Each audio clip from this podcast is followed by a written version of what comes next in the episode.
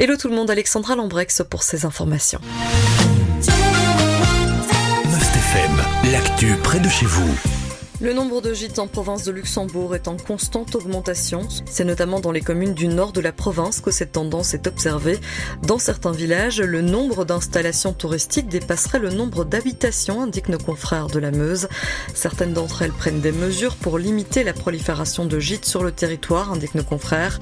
Objectif, éviter les nuisances, mais aussi donner la priorité à la population locale.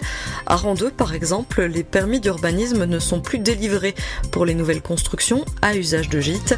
À noter que depuis cette année, un décret wallon exige aussi l'obtention d'un permis d'urbanisme pour l'ouverture d'un gîte. Ce n'était pas le cas jusqu'à présent. Reste que cette nouvelle réglementation ne semble pas encore correctement appliquée. À Durbouy, aucune demande de permis d'urbanisme n'aura été introduite auprès de l'administration depuis l'entrée en vigueur de ce décret wallon. Fin de citation. La localité a décidé de limiter le nombre de gîtes à 50%. Comprenez donc que pour 100 personnes domiciliées dans une rue, il ne peut y avoir pas plus de 50 touristes. Une mesure en vigueur depuis deux ans au moins, soulignent nos confrères. Elle vise à éviter les villages dortoirs. Pour limiter les nuisances, d'autres mesures sont aussi prises. À La Roche-en-Ardenne, par exemple, les autorités communales imposent la présence d'un concierge dans un rayon de moins de 10 km du gîte. Cette personne doit pouvoir intervenir en cas de dérive.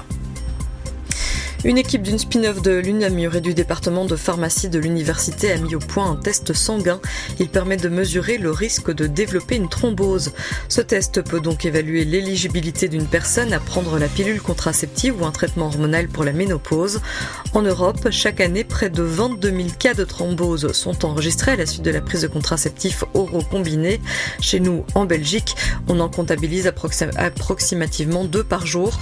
Ce nouveau test sanguin est donc une réelle bonne nouvelle pour les personnes qui envisagent un traitement hormonal ou une contraception.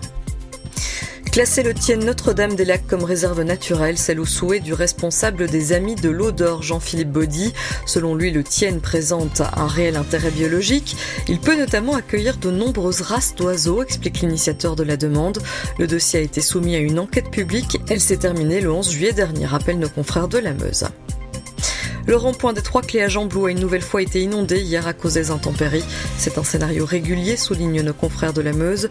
Je cite, la Sofico reconnaît que c'est effectivement une zone plus sujette aux inondations et plus impactée que d'autres fins de citation.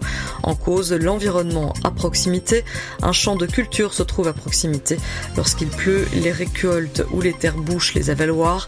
L'eau ne peut donc plus s'évacuer correctement. Un nouvel entretien des avaloirs est d'ailleurs prévu prochainement. Enfin, J-3 avant le coup d'envoi du festival Esperanza à l'abbaye de Floref en province de Namur. Hier, un changement de programme a été annoncé. Le rappeur belge Isha sera présent, annoncé les organisateurs. Il remplace le groupe Ada Oda. Ce dernier annule sa tournée.